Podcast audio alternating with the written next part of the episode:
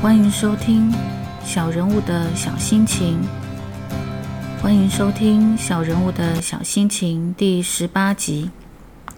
从窗内远望，万里无云，灰蓝色的天空，矗立群舍间红砖瓦的尖塔，几座层层排列的桥，坐落在看不到尽头的河上。格子状的小屋，上上下下堆叠在老桥上，倒影在如镜般的河面上，更有着错落的美感。这是在收藏维纳斯的诞生画作的乌菲兹美术馆某扇窗往外看的风光。此时虽没有南欧阳光洒透的炎热。有的是欣赏画作的沉静心情。离开美术馆，走在老桥上，老桥上的小屋是代表城市的一处风景。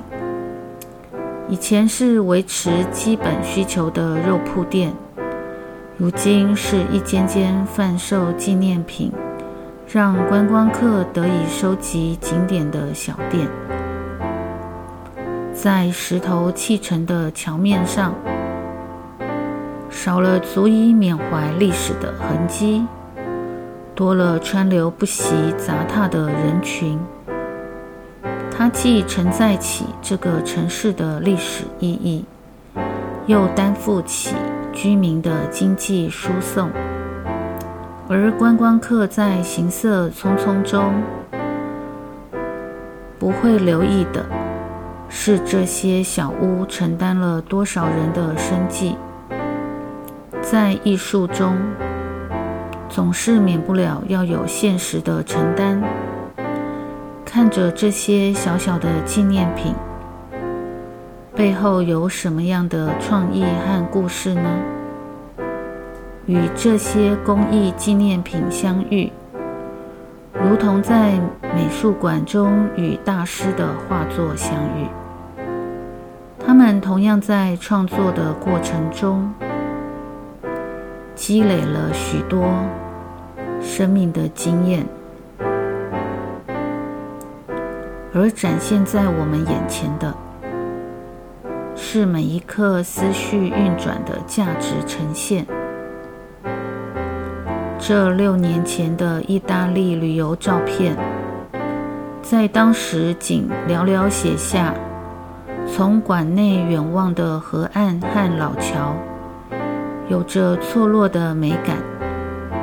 如此简单的几个字，今日我有感而发的再添上几句，以表对当时留下记录的自己致意，以表对填补我当时所缺乏的艺术心灵的乌菲兹美术馆致意。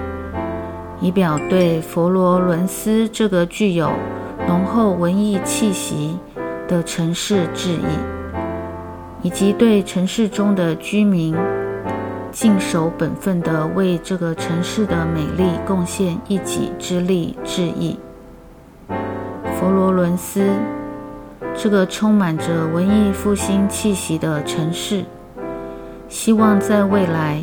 还能多留下未被时间河流冲刷掉的记忆与感动，在一成不变的日子中，又或者是忙里偷闲的时刻里，这些旅游照片总能将思绪拉到过往的某一天，回忆过往旅游的记忆。